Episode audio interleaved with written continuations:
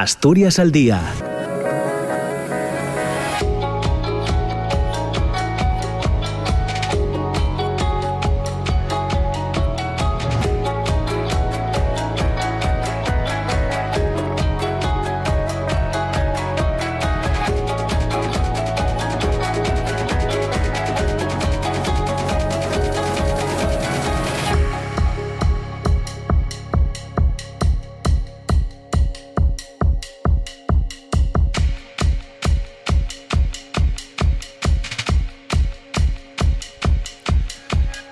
Hola, ¿qué tal? ¿Cómo están? Muy buenos días. Son las 9 eh, de la mañana y dos minutos. Después de la información de las noticias en Asturias, hoy llega tiempo de reflexión, de tertulia política, de análisis de cuestiones de actualidad que nos ocupan en, eh, en Asturias. El 9 de mayo finaliza el estado de alarma y el presidente del gobierno, Pedro Sánchez, ya ha dejado claro que no prevé más prórrogas, mientras el principal partido de la oposición y muchas comunidades autónomas continúan exigiendo una reforma legal que permita poner en marcha restricciones a la movilidad a partir de ese momento. Los eh, grupos parlamentarios en el Congreso insisten en pedir prudencia tras el anuncio de Pedro Sánchez y se reconocen un tanto descolocados ante el escenario que se puede abrir, que se abrirá dentro de un mes y que no está nada claro según las versiones que se escuchen. El presidente del Principado, Adrián Barbón, anunciaba también en sede parlamentaria que fruto del análisis de los epidemiólogos se va a elevar el mal llamado toque de queda a las 11 de la noche. Se van a revisar las limitaciones que afectan actualmente a la con ampliación de horarios y se van a reabrir los hoteles y alojamientos turísticos.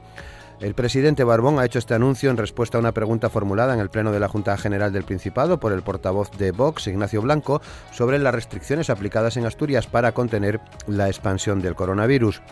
Adrián Barbón, tras asumir que la cuarta ola llegará a Asturias como está llegando al resto de Europa, ha señalado que fruto de esa reflexión de los expertos han decidido elevar de las 10 de la noche a las 11 de la noche el toque de queda que eh, está vigente en Asturias.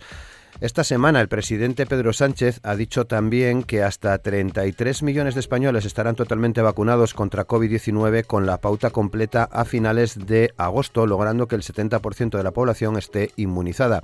En concreto, eh, dio una serie de, de detalles eh, afirmando que se, la próxima semana serán más las personas vacunadas con pauta completa que el número notificado de contagios.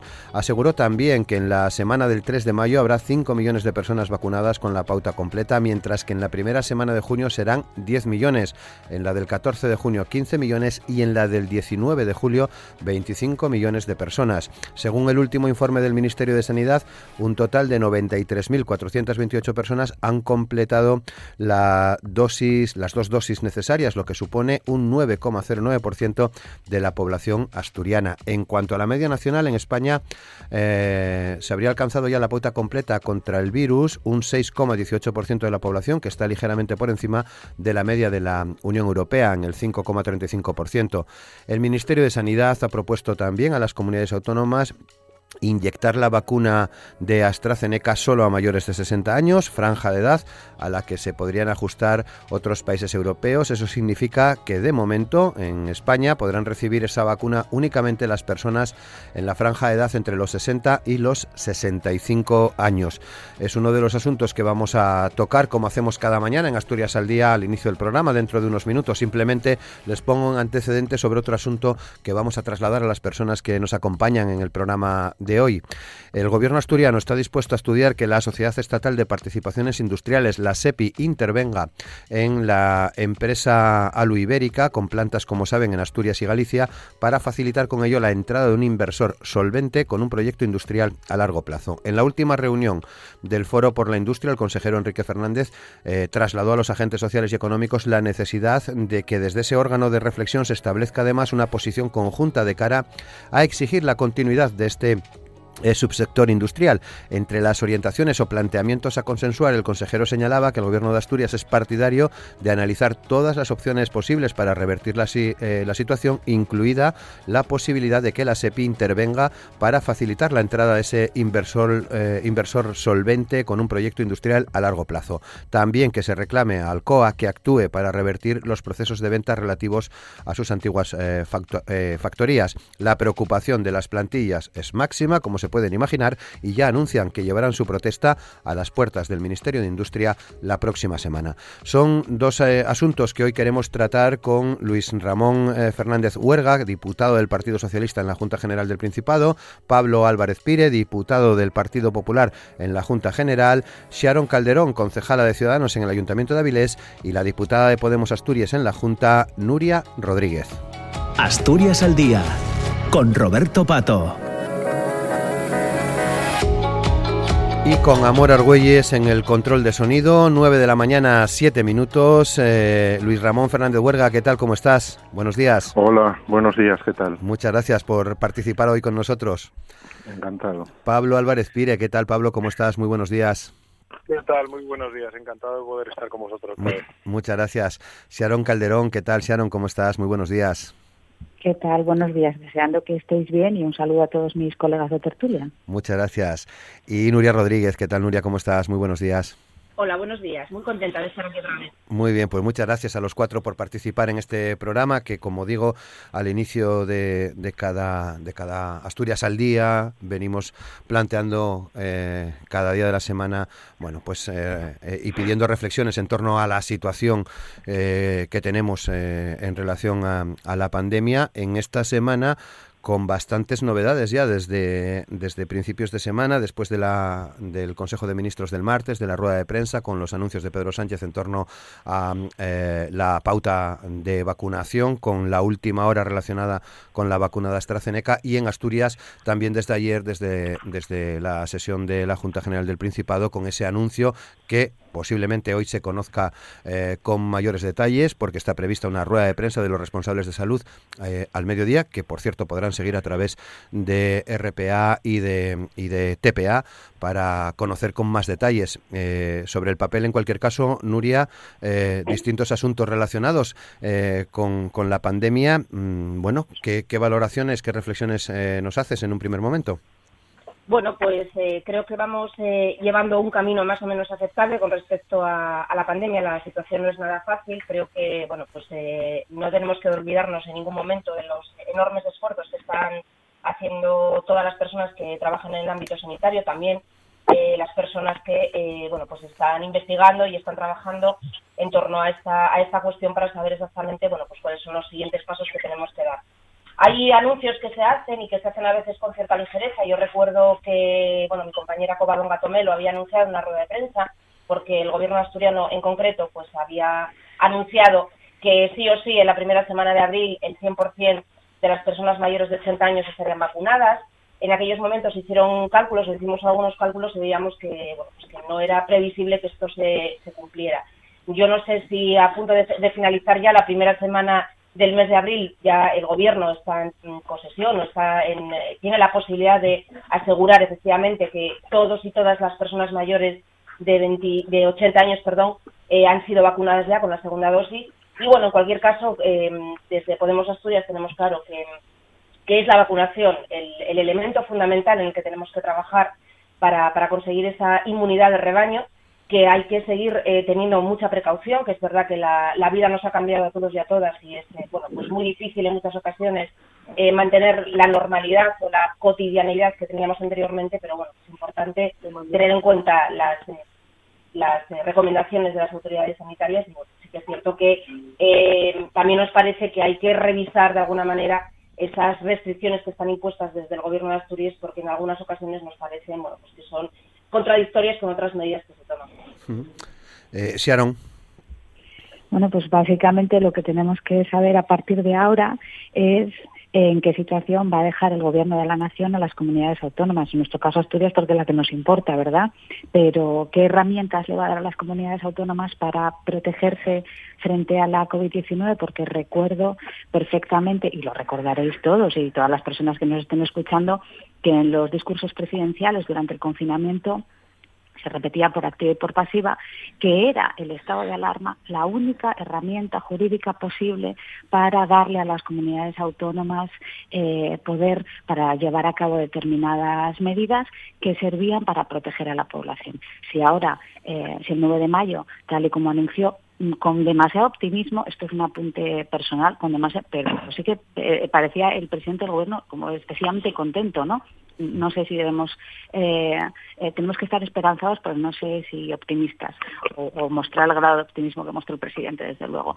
Eh, se anunció, como efectivamente dijo el otro día, que el 9 de mayo el estado de alarma finalizaría. Pues ahora lo que tenemos que saber, lo que, nosotros lo que a nosotros nos gustaría saber es qué herramientas se le van a dar las comunidades autónomas para poder seguir protegiendo a los ciudadanos de cada comunidad autónoma. Mm, Pablo. Bueno, pues eh, en primer lugar yo me gustaría reconocer la, la labor, la tremenda labor que están haciendo todo el personal sanitario para seguir dando respuesta a esta pandemia que ya nos acompaña desde hace más de desde hace más de un año y que ahora pues eh, vuelva a ser crucial en este proceso de, vacunación. En cuanto a todo lo que estamos eh, planteando, todo lo que ha salido a debate esta mañana y que irá saliendo a lo largo del, del programa Yo creo que estos días comenzamos la semana con un presidente del gobierno absolutamente optimista, absolutamente triunfalista, como ya viene siendo habitual en sus comparecencias eh, tanto durante la pandemia como durante el periodo de confinamiento como en, otros periodos en el cual bueno pues ya no estaba hablando de, fechas incluso dio la fecha de, finales de agosto en la cual estaríamos eh, el 70 o estaría el 70% de la población española eh, vacunada y que a partir del, de septiembre eh, pues o finales del mes de septiembre pues habría una gran mayoría de la población española vacunada. Y resulta que al día siguiente pues nos despertamos con una reunión de urgencia de los ministros de la Unión Europea para volver a, valorar la, situación de la vacuna de, AstraZeneca. Y una de las recomendaciones que, sale de esa reunión y que van a seguir proponiendo es eh, que se restrinja la administración de esa vacuna exclusivamente a personas de entre 60 y 65 años con la posibilidad de llegar hasta los 70 años que, se seguirá valorando hoy en el Consejo Interterritorial. Eso quiere decir que como siempre pues este gobierno pues eh, tratando de esa campaña continua, esa situación continua de campaña y de, proclamas electorales, pues han tratado de volver a colarnos ese mensaje cuando lo que tiene que primar ahora mismo es eh, la prudencia, es el trabajo incansable eh, de todos para que esa vacunación se produzca lo antes posible y con el mayor número de dosis posible disponible para poder acelerarla. Estoy total y absolutamente de acuerdo con lo que decía mi compañera Nuria de que es la única manera y la manera más efectiva de conseguir ese, ese, esa inmunidad de rebaño de la que tanto hemos hablado y que eso tiene que ser a base de ese trabajo incansable por parte de, de todas las administraciones, desde la Administración Europea, que bueno, pues hemos visto los problemas que han surgido en esa compra de las vacunas desde el gobierno de España y desde las comunidades autónomas para que esa eh, vacunación sea lo más eh, rápida y masiva posible para, para tratar de conseguir ese, ese, esa inmunidad de rebaño. Por lo tanto, eh, en este punto, en este punto en el que nos encontramos de la, de la pandemia, pues relativo optimismo en tanto y cuanto estamos viendo que sí que son efectivas las vacunas, que sí se está produciendo un descenso, sobre todo en los, eh, los sectores de la población más, eh, más eh, afectados y más vulnerables a esta, a esta enfermedad, pero con mucha cautela en tanto y cuanto a que la llegada de vacunas pues estamos que tiene ciertos problemas y que creemos que, no podemos lanzar las campanas al vuelo creando una falsa situación de, seguridad que, en estos momentos y desgraciadamente no tenemos todavía. Luis Ramón. Sí, bueno, son, son muchos los temas que salieron. Yo quiero empezar por, bueno, pues eh, ver cuál es la situación que tenemos en Asturias, que es lo que eh, nos toca más de cerca. ¿no? Yo creo que hay una situación, como viene diciendo el consejero de, de Sanidad y el propio presidente del Principado, hay una situación de estancamiento con, con una incidencia y una positividad estabilizada con cierto una cierta bajada en los últimos días pero que bueno pues conviene ser conviene ser prudente. Creo que los mecanismos que se han establecido por, por municipios han sido eficaces para la tercera ola. Yo quiero poner de ejemplo mi comarca, la misma que la de Seano, por cierto, que es la comarca de Avilés, donde se pasó de incidencias por encima de mil, de mil casos en la incidencia en 14 días por 100.000 habitantes, a apenas eh, a cerca de menos de menos de 70. ¿no? Yo creo que ha sido un instrumento eficaz y además un instrumento que responde a un criterio de, de justicia ya que protege a aquellas zonas que han tenido una mayor incidencia dando bueno pues eh, menos restricciones menos medidas de protección a aquellas que han tenido menos. Creo que responde además al criterio que ha venido expresando el principado por activa y por pasiva en cada uno de los discursos que se ha tenido de anteponer bueno, pues a cualquier otra consideración la defensa de la salud de las personas y además se ha visto bueno, pues eh, también eh, con, apoyada por otras eh, medidas para aquellos sectores que han sufrido en mayor medida estas medidas de, de protección de, de, la ciudadanía, con ese fondo creado dentro del presupuesto de 100 millones, los 33 millones que se aportaron en el presupuesto del año 2020 a finales de año y que vendrán además reforzados por esos 107 millones aportados por, por el Estado. La cuestión es que creo que no se puede bajar la, la guardia, la amenaza de la cuarta ola la estamos viendo en, en otros países europeos y creo que el anuncio de ayer del presidente de bueno pues eh, de suavizar esas medidas de protección de cara a la primavera en la que bueno pues eh, los días son más largos hay más luz mejores temperaturas y se vincula bueno pues ese alivio dentro del, mal llamado toque de queda hasta las 11 de la noche y hoy se decidirá además bueno, pues eh, sobre todo comercios y, y, hostelería, hasta qué horario podrán abrir previsiblemente, bueno, pues las informaciones que aparecen hoy es hasta las diez y media de la noche y creo que son bienvenidas.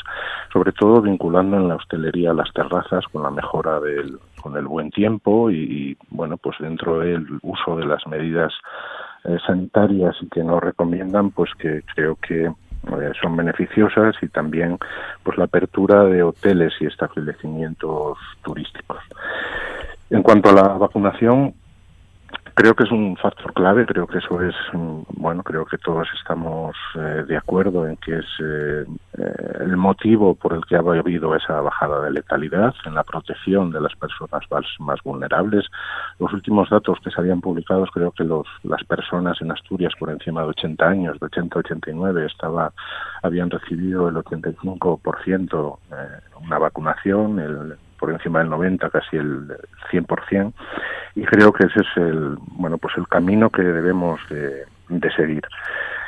Es un factor clave porque además se ha ido pues aplicando a centros mayores, a personal sanitario, a los colectivos más vulnerables y además Asturias, yo creo que en ese cumplimiento que deben las comunidades autónomas, Asturias es la primera comunidad que ha superado el 10% de, de la población con la pauta completa de vacunación, creo que eso es una buena noticia y creo que además el resto de comunidades deben de seguir también igual que Asturias en esa en esa dinámica que no es una dinámica política, sino creo que es una dinámica de interés eh, general.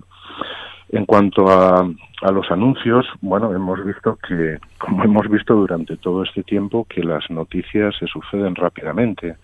Es decir, eh, eh, la noticia de ayer de AstraZeneca, que la propia ministra alrededor de las 11 de la noche hizo una comparecencia, mantenía los tiempos de, de vacunación que se habían dado el día anterior por el presidente del, gobierno en esa comparecencia y además lo vinculaba igual que el presidente del gobierno que Pedro Sánchez lo vinculaba también a las eh, vacunas que están por llegar que están camino de ser autorizadas y que tienen además planteadas unas entregas muy importantes como es la, la vacuna de Janssen o la alemana de CureVac que entre julio y septiembre pues esperan recibir 48 millones de dosis. Es cierto que ha habido problemas en las entregas, problemas que no son de las comunidades autónomas ni siquiera del Gobierno de España, sino que son problemas que han afectado a la Unión Europea en su conjunto. En todo caso, incluso con esos problemas, yo creo que es razonable pensar que ha sido el mejor sistema, porque en otra la otra opción era haber ido cada país, incluso como vemos cada algunas de las comunidades autónomas, bueno, pues a una competencia en la que aquel más poderoso, aquel con más recursos, pues hubiera tenido eh, unas ventajas que no hubieran tenido otras zonas, otras comunidades, otros países con, con menos.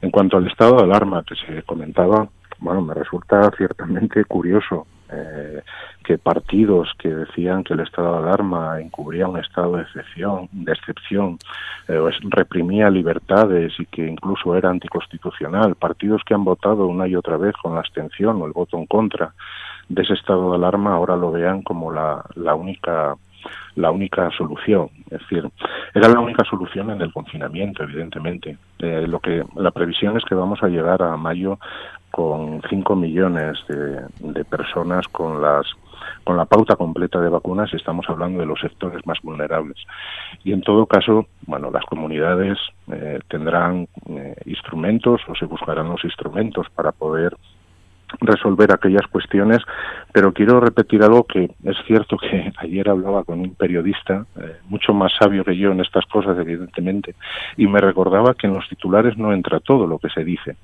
Y es verdad que el presidente del gobierno, cuando habló del estado de alarma del 9 de mayo, lo vinculó al desarrollo de la vacunación y el desarrollo también de la pandemia. Es decir, yo creo que como en estos casos además no se puede hacer de otra manera y el tiempo nos ha ido enseñando también cómo de cambiante puede llegar a ser eh, la realidad.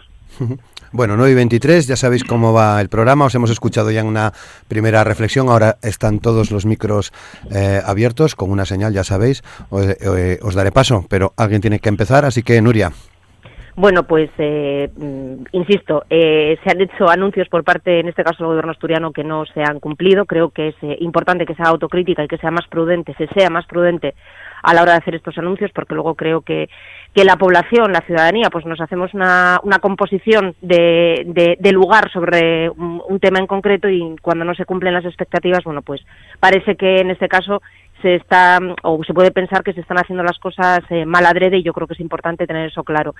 Es verdad mm, que, estamos en una situación, bueno, pues que de cierta calma, que no sabemos exactamente qué es lo que va a ocurrir, pero también es cierto que, bueno, pues eh, se aplaude por parte de nuestra organización política que se relajen de alguna medida, de, alguna manera, insisto, las medidas de restricción, pero yo creo que es muy importante que se tenga en cuenta que hay un hartazgo, eh, un hartazgo notable por parte de la ciudadanía que encuentra, bueno, pues algunas restricciones eh, un poco absurdas con respecto a otras eh, cosas que se están haciendo en general, ¿no?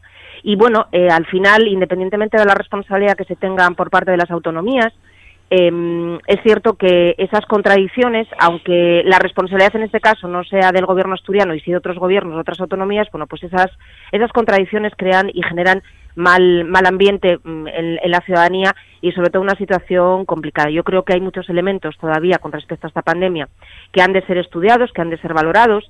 Eh, estos días en la Junta General hemos hablado mucho de los daños psicológicos que se les produce a las personas, sobre todo a la gente más joven, eh, lo, que, lo, que está, mm, eh, lo que está produciendo la, pandemia en general y son creo aspectos que hay que tener que hay que tener en cuenta y que hay que y que hay que trabajar e insisto que bueno pues que mm, eh, lejos de mensajes triunfalistas y creo que es importante la autocrítica. Cuando se hace la ciudadanía lo valora bueno pues eh, nosotros creemos que hay que ser eh, un poco más rigurosos que hay que dar más explicaciones con respecto a los procedimientos de vacunación que es lo que está ocurriendo. Sobre esta cuestión ya hemos planteado algunas algunas dudas al respecto. Y sobre todo creemos que bueno pues que hay que evaluar o reevaluar la situación de la mejor manera posible porque es cierto que tal y como están las circunstancias ahora mismo no es inviable que haya eh, pues, pues eh, una reactivación de algunos eh, sectores económicos que hasta ahora han sufrido en primer término y de manera muy brutal la pandemia y bueno pues mantenerle mantener em, em, ese, ese, ese cuidado para evitar que se vuelvan a producir contagios. Insisto que hay que apelar, si se apela a la responsabilidad de la ciudadanía, quien primero tiene que demostrar responsabilidad, buen hacer y rigor, evidentemente, son los gobiernos. Sharon. Bueno, se han dicho muchas cosas aquí muy importantes. Eh, creo que hace dos semanas también eh, lo dijimos, el único horizonte viable, el único momento en el que veremos tierra o el único paso para ver tierra es la vacuna. En eso estamos todos de acuerdo, ya se ha dicho aquí y, ya es para celebrar que estemos todos de acuerdo, ¿verdad? Yo creo que sí. Eh, desde Ciudadanos tenemos claro, pero clarísimo, que cada vacuna cada vacuna que se o cada pauta que se completa es un día menos de restricción y ese debe ser el camino, sin dudarlo. Pero claro, eh, aquí se habla, se, tiran, porque yo creo que ese es el verbo adecuado, se tiran muchas cifras encima de la mesa y todos sabemos que los números los carga el diablo. Se presume de que, y bien está, ¿eh? Eh, se presume de que el 10% de la población eh, asturiana tiene la pauta completada y la estrategia de vacunación aunque va cambiando en función de las circunstancias, porque ayer mismo la ministra Carolina Darias lo anunció en la rueda de prensa posterior a la reunión del Consejo Interterritorial.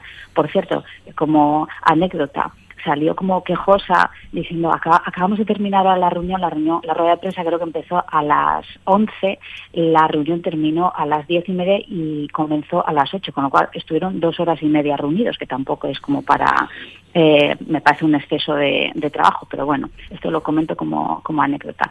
Eh, ayer anunció que la vacunación con AstraZeneca se cambiaría, sería a partir de, personas con, con 60 años, con lo cual la estrategia de vacunación va cambiando. Pero a pesar de estos cambios, se mantiene, se sigue manteniendo que eh, la vacunación estará completada o se llegará al 70% de la vacunación en agosto, finales de julio, principios de agosto. Y se dice el 10% de la población asturiana, claro, si damos la vuelta a las cifras, que también se le pueden dar y también son datos ciertos, esto significa que el 90% de la población asturiana está sin vacunar, está sin la pauta completa. Y significa que en cinco meses, que son los que van desde abril, contando abril como mes completo, hasta agosto, tenemos que vacunar al 90% de la población, 90 o al 80 entonces, eh, ¿hay motivos, insisto, para eh, desplegar un optimismo brutal?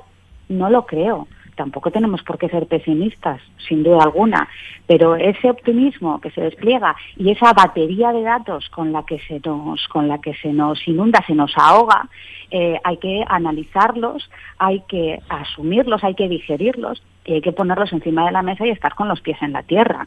Eh, todos sabemos, van a llegar muchísimas vacunas, se nos habla de 40.000 vacunas, se nos habla de millones de vacunas que van a llegar, pero se nos dan las cifras completas, que van a llegar a España, y todos sabemos que se tienen que repartir entre todas las comunidades autónomas. Os voy a poner una cifra global, porque si el virus no sabe de fronteras, o si no sabía de fronteras hace eh, ocho meses, tampoco lo sabe ahora. Es decir, que toda la población asturiana esté protegida, pues está muy bien, es fantástico, pero al final necesitamos que todo el país esté protegido, que toda Europa esté protegido y que todo el mundo esté protegido. Mientras en Madrid sigáis permitiendo que lleguen los franceses, difícilmente vamos a estar protegidos y protegidas. Bueno, yo no sé, yo hoy no he hablado con nadie de Madrid, Nuria, pero bueno. Yo sí voy a hablar de Madrid, obviamente, porque nos está afectando. Entonces, bueno, hay que mantener por lo menos un discurso equitativo cuando se dice una cosa en Asturias y se hace otra cosa en Madrid, digo te digo, te digo que hoy no he hablado con Ayuso, que si hablo con Ayuso ya te comento. Eh, es que me, hace muchísima gracia, estamos hablando de algo absolutamente serio que afecta a los asturianos, entonces si quieres que hablemos de Madrid, hablamos de Madrid, pero no creo que a la gente le interese que aquí en Asturias, en una tertulia, en la RPA, nos vamos a hablar de lo que pasa en Madrid. Pero que, oye, que yo no tengo... La gente habla de esto en todos los sitios, lo digo por si transitas por la calle, porque es lo que todo el mundo está repitiendo constantemente, esa incoherencia entre lo que se está haciendo en Madrid y lo que se pide aquí. ¿Puedo intervenir? Sí, por supuesto, claro. Tienes, una, no, es que Nuria tiene una carencia que no se la reprocho. ¿eh? Hay gente que tiene determinada incontinencia y no puede parar de interrumpir, que no se lo reprocho. Pero bueno, me gustaría poder enlazar un discurso y luego termina, termina, sí. que, hable pues las veces que quiera. Decía que la pauta está completada en el Reino Unido, eh, la pauta completa de vacunación en el Reino Unido alcanza el 9% de la población total. Y tenemos que recordar que en el Reino Unido son 20 millones de personas más de las que, de las que hay en España. Entonces, ojo con las cifras con las que se nos dan, porque si es verdad que en Asturias tenemos el 10% de la población vacunada, eso significa que el 90% de la población está vacunada, está sin vacunar y tenemos cinco meses para completar esa pauta de vacunación. Mm. Solo cinco meses, solo mm. cinco meses y estamos pendientes, por supuesto, de lo que es verdaderamente importante en la vacunación, que son las vacunas que son la cantidad de vacunas que, recibimos. Eh, no hablemos ya de las perdidas. Eh, ¿En qué, en, qué, ¿En qué punto de vista nos pone, en qué, en qué senda nos pone todo lo que está pasando con el tema de la pandemia y todo lo que está pasando con la vacunación? Con la importancia de la investigación científica. Esto es básico. Tenemos que saber mirar más allá de todo lo que nos está pasando y saber que después de esta pandemia, y esto no lo digo yo, lo dicen los expertos epidemiólogos, van a llegar otras y tenemos que estar preparados. ¿Cómo estamos preparados para eh, eh, afrontar nuevas pandemias o nuevas olas, o ya no, no, voy a ir, no voy a dar un paso tan grande, nuevas olas, pues es absolutamente necesario invertir en ciencia. Si no damos este paso ahora, nos encontraremos dentro de unos meses, unos años, unas décadas con el mismo problema que tenemos ahora. Tenemos que invertir en ciencia, invertir ahora, invertir ahora en ciencia es una inversión de futuro para las generaciones venideras, para nuestros hijos, para nuestros nietos. Eh, ¿Qué proponemos desde Ciudadanos? Muy brevemente, que no quiero... Eh, eh sí, por favor. A Toda la tertulia. Que el 0,7 de nuestra declaración vaya a destinado a la ciencia, que haya una casilla dentro de la declaración de, de la renta en la que el 0,7, en la que cada ciudadano pueda donar el 0,7 a la ciencia. Muy, es muy importante que invirtamos ahora, ya aquí. Se habla mucho de la ciencia, se habla mucho de los expertos, nos parece todo maravilloso, pero la investigación científica en España está en pañales económicamente hablando. Y esto os aseguro que lo sé por experiencia. Gracias. Pablo. Bueno, yo es muy interesante todo lo que se dice y, hablaremos también de, de las comunidades autónomas, pero yo sí me gustaría eh, dejar claro una cosa. Eh, lo que hemos vivido, y yo sé que a Huerga no le gusta eh, hablar de esto, no le gusta reconocer esto, pero lo que hemos vivido es continuamente un, el famoso aló presidente en el cual se cargaba todo de una aparente buena noticia por parte del presidente del gobierno y a los pocos días queda desmentido. En este caso, tan solo 24 horas más tarde queda desmentido lo que el presidente del gobierno dice. Obviamente van a seguir llegando vacunas y el Partido Popular nos alegramos tremendamente que lleguen todas las vacunas que van a llegar y más que llegasen y más que llegasen. Pero obviamente cuando pasa lo que pasa, 24 horas más tarde del anuncio del presidente del gobierno, en el cual uno de los suministradores importantes de vacunas al conjunto de la Unión Europea y concretamente a España, como es AstraZeneca, pues se limita tanto su uso, eh, que al principio era para menores de 60 años y ahora está entre 60 y 65 años exclusivamente la aplicación de esa vacuna, pues obviamente eso también se va a notar en el ritmo de la vacunación y eso también va retrasar la inmunidad eh, de, rebaño que todos ansiamos conseguir lo antes posible. Esa es, esa es la realidad y eso es lo que el Partido Popular dice seamos realistas, tengamos los pies en el suelo, que hemos vivido mucho, hemos vivido pues desde que esto era una pequeña gripe que aquí no iba a pasar nada, desde que la cepa británica sería uno o dos casos, hasta tener todo lo que tenemos. Entonces la realidad es que nos ha llevado a decir que tenemos que ser todavía más prudentes más prudentes de los que el Partido Socialista dice ser en todo esto de la, de la, de la pandemia y que debemos de ser mucho más realistas en cuanto a las cifras y en cuanto a los números de vacunación y en cuanto a las cifras y los números de la pandemia. Eso es lo que tenemos que hacer y eso es lo que debemos hacer y eso es lo que tiene que preocuparse este gobierno de España. Y por otro lado, el Partido Popular ha dicho en numerosas ocasiones que no es el estado de alarma el único instrumento para poder controlar y para poder trabajar en la pandemia. Ha dicho que hay muchas leyes de índole sanitarias, ni más, lejos, más lejos la ley de medidas especiales en materia de salud pública, que con una modificación de esa ley se podría trabajar y se podría controlar situaciones en la pandemia, sin falta de recurrir a un estado excepcional como es el estado de alarma que recoge la Constitución española y tener sumido a todo el país diez meses en un estado de alarma. Eso es lo que el Partido Popular ha dicho desde el principio de la pandemia y mantiene en estos momentos de la pandemia. Hay instrumentos más que de sobra en el ordenamiento jurídico español para poder trabajar las situaciones derivadas de la pandemia. El gobierno, como siempre, mira para otro lado y le es mucho más cómodo llegar por decreto a un estado de alarma y le es mucho más cómodo ¿eh? tener regulado durante seis meses todo esto a través de un estado de alarma. Pero hay otros instrumentos. Y lo que el Partido Popular pide y lo que las comunidades autónomas del que gobierna el Partido Popular piden es que utilicemos esos instrumentos para cuando el día 9 de mayo decaiga el estado de alarma, los gobiernos autonómicos y el gobierno de la nación tengan instrumentos jurídicos para poder controlar las situaciones que van a seguir produciéndose, desgraciadamente porque eh, dentro de un mes no vamos a tener un 30% de personas vacunadas. Por lo tanto, vamos a seguir teniendo brotes, vamos a seguir teniendo ciudades con problemas, vamos a seguir teniendo áreas sanitarias con problemas y eso es lo que tenemos que evitar. Y tenemos que tener los instrumentos legales. Lo que no puede ser es, oiga, el día 9 se acaba y el día 9 apañes que es lo que está diciendo el gobierno de España. Y eso es lo que el Partido Popular denuncia y eso es lo que el Partido Popular plantea como solución. Y por otro lado, en cuanto a, cuando hablamos de cifras, cuando hablamos de, de todas estas cosas, y, por cerrar eh, un poco este, este tema, claro, es que el 31 de mayo, según el gobierno de España, iba a estar vacunado el 80% de las, de las personas de más de 80 años. Y resulta que a principios de esta semana solo tenía la dosis completa el 44,2% de, esa, de ese segmento de la población. Por lo tanto, coincido con Sharon, en estos últimos cuatro meses, más o menos, que llevamos de vacunación, hemos sido capaces de vacunar a muy poca parte de la población. Nos queda mucha gente que vacunar durante los próximos cinco meses para poder cumplir esos objetivos. Por lo tanto, seamos realistas y seamos, seamos sinceros en lo que está pasando.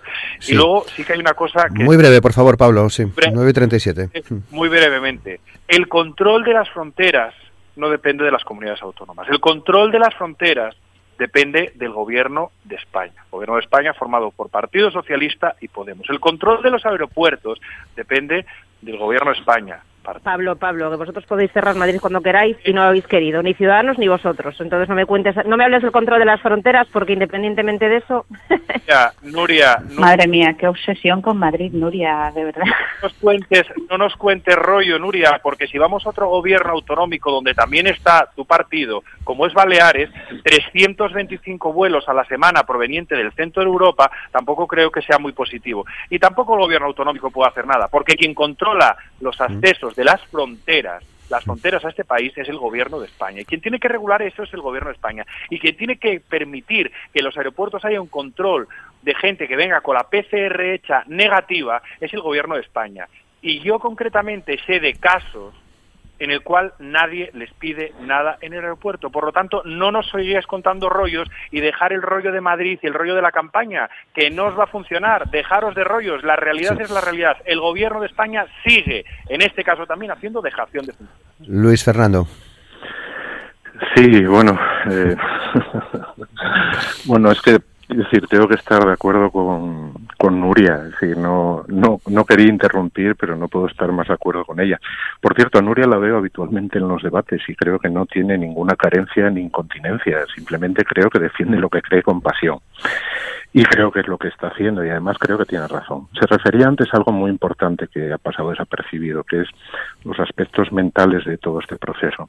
Ayer había una iniciativa en el Parlamento que no estábamos de acuerdo con el fondo de la iniciativa, pero no podía estar menos, no podía estar más de acuerdo con una parte del discurso que hizo un portavoz también del mismo partido de Santiago sobre las consecuencias que, que esto puede tener. Pero bueno, a lo que vamos decir, eh, bueno, decir que esto es una cuestión de optimismo del presidente, bueno, no lo sé, no sé si, no sé cuál es la raya que, diferencia el optimismo de la determinación. Es decir, aquí la determinación del gobierno del Estado es eh, que lleguemos lo antes posible eh, bajo una premisa básica, que es vacunar, vacunar y vacunar. Es decir, que no tenemos una mejor arma para poder defendernos de, este virus y, recuperar la seguridad sanitaria y recuperar la economía y recuperar esa parte de nuestras vidas que todos hemos dejado en este, en este año. Y para ello lo que se necesita es disponer de vacunas y creo que a pesar del contratiempo de, de, AstraZeneca, creo que los datos que facilitaba ayer la ministra, manteniendo esas pautas y esos tiempos de vacunación, creo que son, creo que son adecuados, creo que los datos hablan por sí mismos y es cierto que eh, la Unión Europea en su conjunto ha tenido un problema con las vacunas durante este tiempo que lógicamente ha repercutido en los plazos no solo de, España, sino en los plazos del conjunto de la Unión Europea. y también es cierto que ayer se producía eh, un, hecho que, creo que no es anecdótico, que es el día en el que más vacunas inocularon en España con más de 300.000. y en esto de las vacunas conviene decir que eh, los ritmos son diferentes y es una cuestión de cifras y las cifras están para analizarlas. Es decir, decir que en Asturias está vacunado el 10% de la población pero falta el 90% es un juego de trileros. Es decir, no está vacunado el 10% y decimos que es solo un 10%. está vacunado, Sharon, déjame, déjame por favor, que no te interrumpí, no, no pidas lo que luego criticas. Es decir, están vacunados según las pautas que se establecieron. Centros de mayores, personal sanitario. Bien, perdona centros de mayores, personal sanitario y colectivos más vulnerables. Ese es el 10% y de ahí precisamente es eh, los descensos de letalidad que se están viendo en toda España. No podemos decir que Madrid tenga menos vacunas que Asturias. Y sin embargo, la pauta de vacunación está exactamente en la mitad que en Asturias, con lo cual también hay una parte de las comunidades autónomas y del empeño y de los medios que se disponen para poder llegar. Y Asturias en ese, en ese ranking está la primera, porque se han puesto los medios y porque se ha dado una eh, protagonismo prioritario a la vacunación en Asturias y además disponemos de una red sanitaria potente y donde aquí no se dejó de vacunar en ningún día de fiesta. Decir que que bueno que, hay que ser eh, realistas es cierto hay que hay que ser realistas hay que decir que, eh, bueno, pues que frases se han dicho muchas. Yo recuerdo una que, que, me exasperó especialmente de la presidenta de la Comunidad de Madrid cuando dijo que un 1% de fallecidos no puede hacer parar la economía. Es decir, creo que es, eh, me retumba en el cerebro como la peor frase en el peor momento que se podía decir por un responsable político. Y sí es cierto, eh, sí es cierto que, que, hay una diferencia. Es decir, hay una diferencia cuando una comunidad pone la salud por encima de cualquier otra consideración como es Asturias y hay diferencias con otras comunidades que invitaban a los franceses a venir a tomar tapas a Madrid. Franceses que, por cierto, no venían por carretera, venían por, por aeropuerto, incitado y alentado para convertir Madrid en el Magabuluz del, del centro de España, como hemos visto durante estos días. ¿no? Creo que hay diferencias y creo que el camino que nos toca ahora es dejar a un lado este, este rifirrafe partidista que creo que no conduce a nada. Creo que tenemos que estar todos de acuerdo en que la vacunación y estar de acuerdo en, los medios y en las medidas sanitarias ha sido lo que ha salvado muchas vidas y creo que a partir de aquí lo que toca es centrarnos en eso, eh, que todas las comunidades pongan todos los medios y los mismos medios que está poniendo Asturias para que por fin lleguemos y para que lleguemos lo antes posible a tener una seguridad lo más amplia posible con un porcentaje de personas eh, vacunadas que nos haga volver a tener la seguridad sanitaria que perdimos durante todo este año, a recuperar la economía de todas las personas que han sufrido en primera persona esas medidas de protección y que les ha afectado en su vida diaria y también a recuperar nuestras vidas. Bueno, 9 y 44. Me gustaría preguntaros ya en esta última parte del programa por el otro asunto importante también y del que eh, todos estamos pendientes de ver eh, si hay vías eh, de solución en torno a, a, lo ibérica, a esa posibilidad de entrada en la SEPI, en la Sociedad Estatal de Participaciones Industriales. Eh, esta semana se reunía el Foro por la Industria, el consejero hablaba de llegar a un consenso en, en, este asunto, los comités de empresa ya anuncian que van a llevar su protesta posiblemente la próxima semana a, a Madrid. Hay una convocatoria, además, si no me equivoco, también sindical en la comarca de Avilés para, para mediados de este mes de, de abril. En cualquier caso, tiene que entrar eh, SEPI en, en Alo Ibérica, Nuria. Sí, y sin, lugar sin ningún lugar a dudas. Quiero decir que con esta fórmula se ha rescatado también eh, otra empresa fundamental en Asturias, como era Duro Felguera. Eh, ha sido la fórmula para que bueno, pues, eh, inversores empresas inversoras serias, en este caso, pues eh, se hayan interesado, se sigan interesando por esta por esta empresa netamente asturiana y sin ningún lugar a dudas tiene que haber control eh, público de las eh, empresas estratégicas. Yo creo que lo primero que tenemos que preguntarnos en Asturias es si creemos que Asturias puede producir aluminio. Creo que tenemos que tener claro si le damos esa importancia al sector de la producción del aluminio y si creemos que la antigua Alcoa, Alu Ibérica, bueno, pues es, una empresa que eh, todavía puede em, ser rentable en Asturias, porque si no tenemos esas cuestiones claras, si no tenemos ese objetivo claro, yo creo que nos vamos a diluir en montones de estrategias que al final no van a llevar a nada. Por tanto, sí, la SEPI tiene que entrar en, la, en, esta empresa tiene que rescatar y tiene que poner eh, en su sitio eh, bueno pues la situación actual pero no solamente eso sino que además bueno pues hay que pedir responsabilidades Alcoa Alcoa tiene una responsabilidad cuando firma un acuerdo para la venta de las plantas, un acuerdo que no se ha cumplido y no se está cumpliendo en absolutamente ninguno de sus puntos, mm, ya creo que es evidente que se nos está demostrando bueno pues que las, eh, los actuales el actual grupo riesgo que se está que se está haciendo cargo de la planta de Avilés bueno pues lo que está ocurriendo lo que denuncian los trabajadores lo que denuncia el comité de empresa. Lo que está pidiendo el comité de empresa con quienes tuvimos una reunión ayer por la tarde es eh, muy claro. Quieren que se sienten los agentes fundamentales en esta, en esta situación para buscar eh, un camino, un camino concreto y unas eh, medidas eh, establecidas. No se está no se está contando en este caso con el comité de empresa. Lo que, insisto, pide el comité de empresa es que los presidentes de ambos gobiernos, tanto del gobierno gallego como del gobierno asturiano, los comités de empresa y los ministerios, representantes de los ministerios que en este caso se consideran oportunos, se sienten de manera em, em, coordinada para establecer y para trazar un plan porque la situación de urgencia, de emergencia, es total y absoluta. A estos trabajadores les queda apenas un mes para, para poder seguir eh, cobrando. Queda apenas un mes para que eh, Alu Ibérica no desaparezca totalmente de Asturias y yo creo que aquí, eh, bueno, pues todas las fuerzas políticas, e insisto, todas las fuerzas políticas tenemos que tener la misma línea de trabajo, tenemos que tener la misma idea de que efectivamente sí queremos, no solamente creemos que se puede hacer, sino que queremos que se siga produciendo aluminio en Asturias y hay que empezar a dar eh, pasos eh, eficientes para conseguir el objetivo. Yo, la verdad, estoy muy, muy preocupada. Creo que, que no tiene un pase que en Asturias le estemos dando la bienvenida a nuevos proyectos empresariales más que dudosos y estemos dejando a, proyectos empresariales fundamentales como es la producción de aluminio en otro en una esquina y estemos eh, mirando y observando con tranquilidad cómo la cosa va desapareciendo y cómo los trabajadores van perdiendo sus puestos de trabajo y sobre todo el sector va desapareciendo del norte de España. Mm, eh, Sharon. Sí, bueno, voy a empezar poniendo una coletilla con respecto a lo que se ha dicho con anterioridad. Menos apasionamientos y más razonamientos, ¿eh? Eh, que probablemente es lo que necesitamos. Eh, si quieres entrar en esto, la pasión y la razón van siempre unidas y si no, ya te explicaré en otro momento por qué, cuáles son los procedimientos o los procesos cognitivos, los procesos mentales por los cuales estas dos cuestiones van unidas. decía Luis que Nuria no tenía incontinencia con respecto a interrumpir a la gente, ¿no? Bien. Eh, con respecto a lo ibérica, como Madre mía, qué obsesión. que somos, eh, ¿me vas a interrumpir otra vez? Paro. Paro, te dejo hablar, Nuria, y sí. Bueno, pero yo creo que las faltas de respeto no son tolerables, mujer. Quiero decir que es mucho mejor hacer las cosas bien. Las, las apreciaciones personales no las haces fuera de aquí, pero bueno, sí, sí, no te interrumpo. Continúa. Adelante, Sharon, sí. Vale, muchas gracias. Oye, cuando quieras me vuelves a interrumpir, de verdad que yo paro, no tengo ningún problema.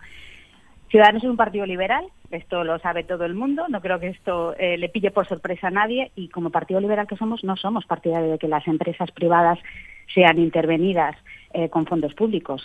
Pero bueno, también es cierto que estamos en una situación de crisis sanitaria y económica grave y excepcional y entendemos que ante situaciones excepcionales se tienen que tomar eh, medidas excepcionales y temporales temporales, que esto no se convierta, como estoy segura de que ansían otros partidos políticos, en una vía para nacionalizar. Em, lo que esperamos es que la SEPI, si interviene finalmente a lo ibérica, pues sea para, para capacitar a la empresa para hacerla viable, insisto, de forma temporal, que esto no se convierta, que esto no se cronifique y pasemos de una gestión inviable privada a una gestión inviable pública. Pablo. Bueno, pues nosotros en este caso, y yo mismo lo defendí en el pleno de la Junta General hace ya casi, casi un año, nosotros desde el Partido Popular eh, no vemos mal, al contrario, vemos beneficioso una inyección de dinero público de forma puntual, eh, para estabilizar, eh, en este caso, la, antigua Alcoa y que pueda ser atractiva para que inversores privados se hagan cargo de esa empresa y, pueda mantener los puestos de trabajo y pueda mantener la, empresa en esta comunidad autónoma. Eh, lo hemos dicho también en el caso de Duro Felguera y lo hemos dicho en, otros casos. Estas eh, situaciones puntuales con un plan empresarial eh, concreto para dar viabilidad, como decíamos, a, las empresas, pues en ningún caso lo, vemos mal y lo, y lo respaldaremos. Eso sí, con la premisa de que los gestores, las personas que deben de, llevar a, esa, esas empresas hacia el camino de la viabilidad y del atractivo para que luego sean eh, los inversores privados quien se haga cargo de, ella, pues, pues sean personas cualificadas y con una meta empresarial clara y no exaltos cargos de partidos que lo único que sirven es para colocarlos en consejos de administración con unos eh, salarios más que elevados y que en muchos casos rescatan más a esas personas que a la, que a la propia empresa. Luis Fernando. Sí, bueno, eh, esto último, es decir, no, no, no sé, no sé exactamente a qué responde, si responde a esta iniciativa del PP de, aniquilar a duro eliminando esa participación de la SEPI. Pero bueno, a lo que vamos. Eh, es decir, yo creo que en la cuestión de, de Aluibérica, de Alcoa, de la antigua Alcoa, que, me gusta más, eh, creo que hay un responsable que es, eh, es Alcoa, que es evidente que en aquellos acuerdos que se alcanzaron cuando, bueno, pues la propia eh, propietaria de la planta en aquel momento, Alcoa, transmitió que a 31 de diciembre de 2018 la planta se cerraba, se establecía un ERTE de extinción y todos los pasos que se han ido dando desde el gobierno yo creo que es para salvar esta situación. Eh, la responsable de esta situación en la que estamos ahora yo creo que es Alcoa y hay que decirlo porque además es una parte importante de, también de las posibles soluciones que, que pueda haber. La realidad es que hasta julio es el plazo máximo que tanto sindicatos como gobierno eh, sabemos que eh, bueno y partidos sabemos que, es el plazo en el que se agota el dinero proveniente de Alcoa y en el que tenemos pocas garantías de que los eh, trabajadores puedan seguir percibiendo sus salarios y que pueda seguir habiendo actividad en esa planta.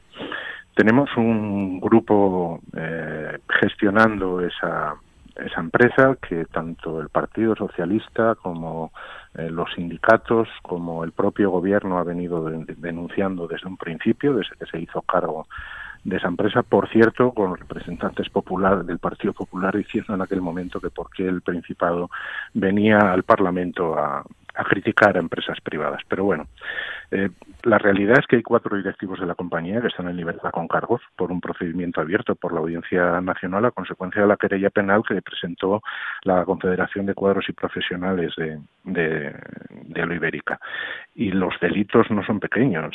Se habla de una presunta comisión de un delito de estafa agravada, de insolvencia punible, de apropiación indebida contra la seguridad de los trabajadores y nada menos que de pertenencia a grupo criminal. Por eso yo creo que la mm, principal intención que el, Principado trasladó en el Foro de la Industria, un posicionamiento conjunto del gobierno, de los gobiernos también el de Galicia y de los agentes sociales, es elevar a la presión sobre Alcoa para que denuncie a Parter por incumplimiento de los acuerdos de venta y la reventa de los activos por esta última riesgo, porque es cierto que eh, la entrada de SEPI es una de las opciones y, desde Asturias evidentemente eh, nunca se, se, ha opuesto nadie nadie a ella, pero también es cierto que es una opción compleja, porque hasta que se demuestre lo contrario, Grupo Riesgo es el propietario de, de, las factorías y cualquier decisión de intervención podría derivar en un procedimiento judicial que complicaría la situación. La diferencia con Dura hay que recordar que es la propia empresa la que solicita esa intervención, cosa que aquí no se ha dado. Y el otro día se lanzaba también otra otra opción que creo que bueno pues eh, también conviene estudiar porque creo que no hay que descartar ninguna de las opciones posibles y es que eh, hay que plantear al Ministerio de Industria que lidere junto con algún grupo inversor el desarrollo de un PERTE, de un proyecto estratégico para la recuperación y transformación económica, para la fabricación de aluminio verde en España que pudiese integrar supuesto, pues tanto a lo Ibérica, de, de, Avilés y La Coruña, incluso también la factoría de Alcoa Lugo. Creo que hay que tener sobre la mesa todas las opciones. Hay una vía legal que está abierta y que confiamos también y en que esa, en que esa vía de la que lógicamente pues éramos conocedores a través del contacto que tenemos con los sindicatos. El Partido Socialista y yo mismo tenemos una reunión con el comité de empresa justo al finalizar este, este programa, pero el contacto que tenemos, sobre todo bueno pues con aquellos sindicatos lógicamente más cercanos ideológicamente es bueno pues prácticamente diaria la que tenemos con los representantes de los trabajadores de la, de la planta.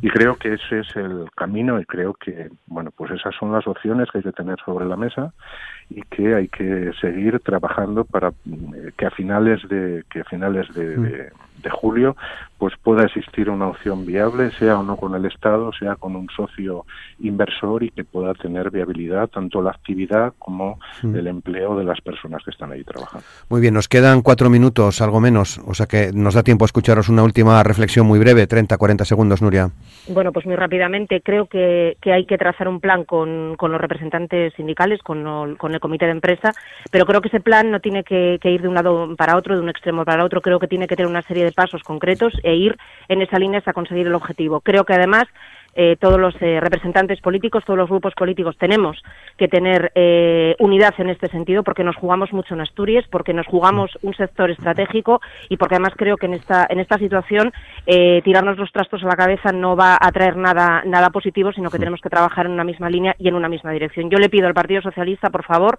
que se comprometa junto con el Gobierno de Asturias, con el Comité de Empresa de Alu Ibérica para eh, buscar una solución lo más rápido posible porque el tiempo se agota. Sí, Sharon en el compromiso con la solución, yo creo que en esto estamos todos comprometidos, todos los partidos políticos. Otra cosa es luego cómo encaminemos esa solución, pero efectivamente hay que, hay, tenemos que ponernos de acuerdo para, para llevar eh, esta, este asunto al mejor porte posible. Nosotros también nos vamos a reunir hoy. Creo que decía Luis que ellos se reunían en cuanto a casa, esta reunión a las 10. Nosotros tenemos la reunión a las 12 con el, con el comité de empresa y les trasladaremos lo mismo que trasladado aquí, que eh, en situaciones excepcionales requieren medidas excepcionales y temporales. Esto hay que tenerlo siempre en cuenta. Hay que capacitar a las empresas, no mantenerlas en un estado comatoso. Entonces, de forma, si se decide intervenir eh, eh, Alcoa o Alo Ibérica, como, quieras, como queráis llamarla, eh, que sea de forma temporal, que se la capacite, que se la haga viable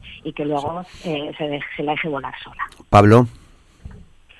Bueno, simplemente reiterar el compromiso del Partido Popular con, con estas empresas, con el mantenimiento del, de los puestos de trabajo, que es importante, mantener la, el peso de la industria en, el tejido económico de esta comunidad autónoma. Y sinceramente no voy a entrar en las cuestiones de, un partido con un consejero que vino a, ponerse la medalla de la gestión que había hecho con los nuevos gestores de Alcoa que han resultado como han resultado.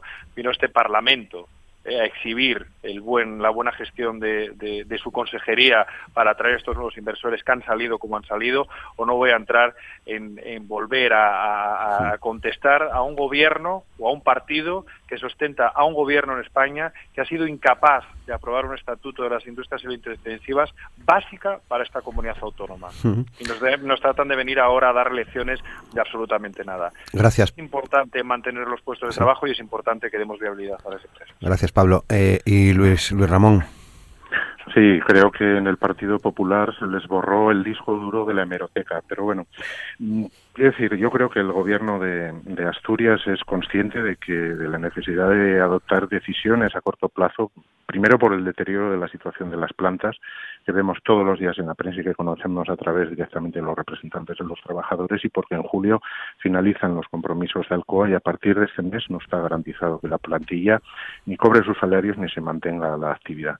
Y ahí es donde, bueno, pues ese frente común para poder salvar esta situación, de buscar los mecanismos que sean viables y que sean eh, más rápidos y creo que esa es la voluntad del gobierno y creo que además debe de ser una voluntad compartida por todos los grupos políticos. Pues muchas gracias a Luis Ramón Fernández Huerga del Partido Socialista, Pablo Álvarez Pire del Partido Popular, Sharon Calderón de Ciudadanos y Nuria Rodríguez de Podemos. Muchas gracias por participar con nosotros. Llegamos a las 10 de la mañana. Les esperamos en Asturias al día en la radio pública mañana viernes a las 9. Gracias.